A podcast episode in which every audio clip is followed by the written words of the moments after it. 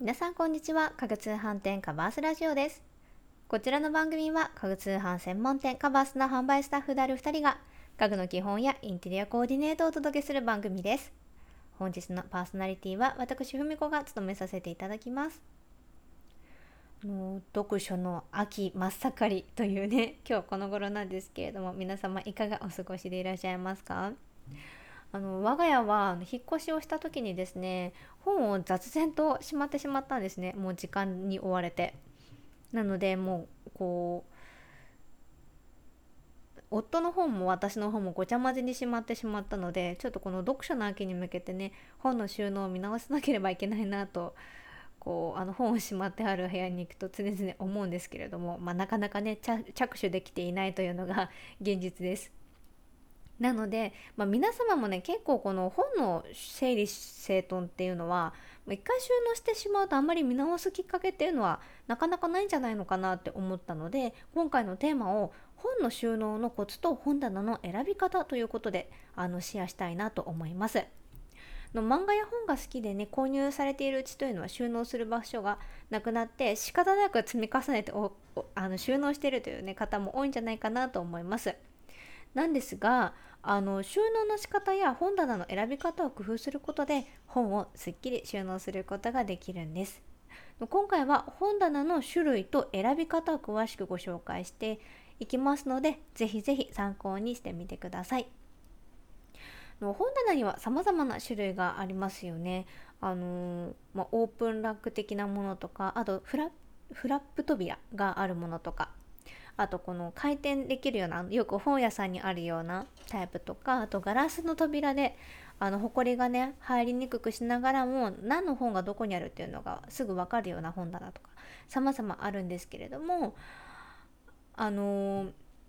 大量のね漫画や本をすっきりと収納するためには本棚ならどれでもいいというわけではないんですね。なのでまあ様々な種類のある本棚の中からまずはあの書籍収納にぴったりの本棚とその特徴について3つご紹介していきたいなと思います。まず1つ目がオープンラックです。オープンラックはですねあの扉がなく本を見せながら収納できる本棚ですで常にですね本が見えているので探している本というのをねすぐ見つけることができるというのがこの収納のメリットですあの大量のね漫画本とかあの本を持っている持っていらっしゃるという方の場合は探している漫画や本がすぐに見つからないこともあるあるかなと思うんですけれどもこのオープンラックですとね心配いりません。あともう一つメリットがありましてこういったオープンラックですと本だけではなく雑貨も置くことができるのでインテリアもねお楽しみいただけますのでインテリアがお好きな方というのにもおすすめかなと思います。2つ目が扉付きラックです。扉付きラックは扉がついた本棚です。あの扉があることによって外から見ることができないという場合もあるんですけれどもガラスの扉付きですとあの本棚のね背表紙とか見ることできますのでまああのー、背表紙が見えてすぐに本棚が取り出しやすいっていうメリットを取るかあのインテリアのね邪魔にならないというメリットを取るか、まあ、どちらかになるかなとは思うんですけれどもあのまあ扉があの透明でない場合は本当にこの統一感のあるインテリアとして、ね、役に立ってくれますので本当にお好みかなと思います。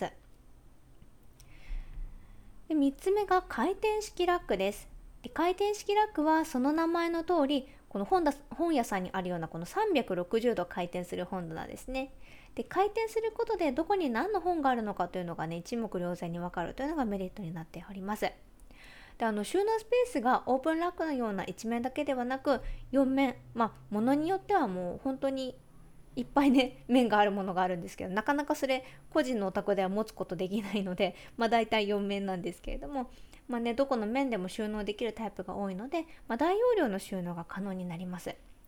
あとはですね回転ラックは横幅が狭く縦に長いものが多いので一人暮らしの方でもおすすめかなと思います。スペースあまり取らないので是非ねあのー、イメージしてみてください。まあ、ここまであの本本や漫画の収納におすすめの3つの種類の本棚をご紹介したんですけれどもオープンラック1つ見ても様々な形やデザインのものがあります。なのでこのおすすめした種類の中でどのように選べばいいのかというのをね3つコツをご紹介していきます。1つ目が漫画や本の量からサイズを選ぶということです。のどのくらいの書籍を持っているのか皆さん把握されていらっしゃいますか？なかなかねこう本っていうのはいちいち数えないので難しいんじゃないかなと思うんですけれどもあの本棚選びで一番重要なポイントというのがもうどれくらい書籍を収納できるかというサイズ選びなんですね。でお好みの本棚であっても収納できる容量が兼ねあの備わっていなければ本棚を買ったところで意味がなくなってしまいます。なのでどれくらいの容量が必要なのかというのを、まあ、今ねお持ちの書籍を、まあ、どれくらい持っているのかというのをね把握するところから始めていただけたらなと思います。大体の本棚というのはどれあのサイズも、ね、何センチっていうのが記載もありますが当にサイトによってはあの漫画本が何冊文庫本が何冊入りますという記載もありますのでお選びいただく時はねそういった場所も確認していただけたらいいんじゃないかなと思います。2つ目がデザインで選ぶという点です。本棚は家具の中でもお部屋の印象をガラッと変える大きなアイテムになります。お部屋のテイストに全く合っていないデザインの本棚を選んでしまいますと統一感にね欠けてる欠けてしまうお部屋になります。あのカラーに迷ってしまうという方はホワイトやブラックあとナチュラルなどどんなお部屋にも合わせやすいカラーを選ぶことがおすすめです。3つ目が組み立て時間をチェックするということです。もうねあの本棚というのは組み立て不要のものもあれば1人で組み立てるのに1時間ぐらいかかってしまうというものもね様々あります。あのあんまりねそういったこと気にせずに購入してしまい組み立てが必要なことを後で知って苦労してしまうというねあの方も少なくありません。特にあの回転式のラックとかはあのその分多機能な分ですねあの部品多くなりますのであの組み立てが不要なのか完成品で届くのかそれともご自宅で組み立てる必要があるのかというね記載をよく確認してからご購入いただきたいなと思います。でここまでおすすめの本棚の選び方コツをご紹介してきましたが、まあ、選び終わった本棚にですね本や漫画をすっきりと収納する方法もあのおまけでご紹介したいなと思います。まず1つ目がですね探しやすい場所に収納するということです。もう大量の書籍を収納するためにボックスなどにね詰め込んでしまうということございませんか？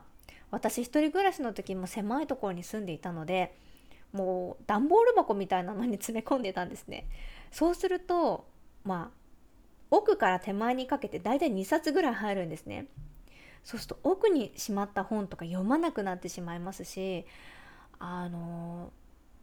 私1回同じ本2回買ってしまったことがあって見つけられなくなってしまってでもお気に入りだったので、まあ、そういったねちょっと無駄な出費につながってしまいますのであのすぐにね見つけることのできない場所にや位置にね収納してしまうと本当にもったいなくなってしまいます。でそうするとですね処分する書籍も保管したままどんどん溜まってしまうという悪循環も出てくるんですね。なのでオーブンラックなどを使用してすぐに見つけることができるように収納するというのもおすすめの方法になります。2つ目が積んで保管をしないということです。収納する場所がないという理由で書籍をね横に積んでおくという方もいらっしゃると思います。で積んで保管してしまうと読みたい書籍を取り出しづらいということはもちろんあるんですけれども本の状態が悪くなってしまうということがあるんですね。なのでせっかくね手に入れたお好きな書籍っていうのは綺麗な状態で保管したいなと思うと思いますので本棚の中に入れてあの縦にね収納していただけたらなと思います。最後の3つ目が種類や色で分けるということです。多くの方がですねあの漫画だったら漫画とか小説小説などもあの1巻2巻3巻とか上下巻とかでねあの分けて収納されている方多いと思うんですけれども書籍によってはですねサイズが異なっていたり背表紙などのね色がまあものによってね異なっていることが多いと思います。なのであの漫画とか書籍とかに分けるだけではなく高さを揃えたりですとか、まあ、背表紙のね色が似ているものを隣り合わせにしたりといったことで統一感が出てすっきりとした見た目になりますので是非取り入れてみてください。いかがでしたでしょうか？あの今回はですね大量の本を収納するコツと本棚の選び方についてご紹介いたしました。今まで大量にある書籍の保管に困っていた人は多いと思うんですね。なんですが本棚選びや収納の仕方次第では本当にもう見違えるようにすっきりと収納することができます今回ご紹介した本棚の選び方やあの本のね収納の仕方などを参考にしてあのご自分のね好みの本棚を探してみてくださいカバースにはですねお部屋をおしゃれにしつつたくさんの本や漫画を収納できる本棚ご用意しておりますのでぜひご覧ください。ちょっとね私のおすすめの本棚をあの3つ？概要欄にもねリンクさせていただきましたのでよろしければご覧いただいてこれ見たよなんていうコメントいただけたらすごくすごく嬉しいです。読書の秋。そんな中あの本をね楽しんでいただけるようなお手伝いができますと嬉しいです。ガバースラジオではインテリアや生活に関する質問を募集しています。例えばワンルームだけれどソファーとベッドは置ける。ダイニングのレイアウトに困っているのだけれど。などなどお悩みや気になるテーマを教えてください。皆さんがコメントしてくださったお悩みは番組のテーマとしてどんどん採用させていただきますのでぜひお気軽にお声を聞かせてください。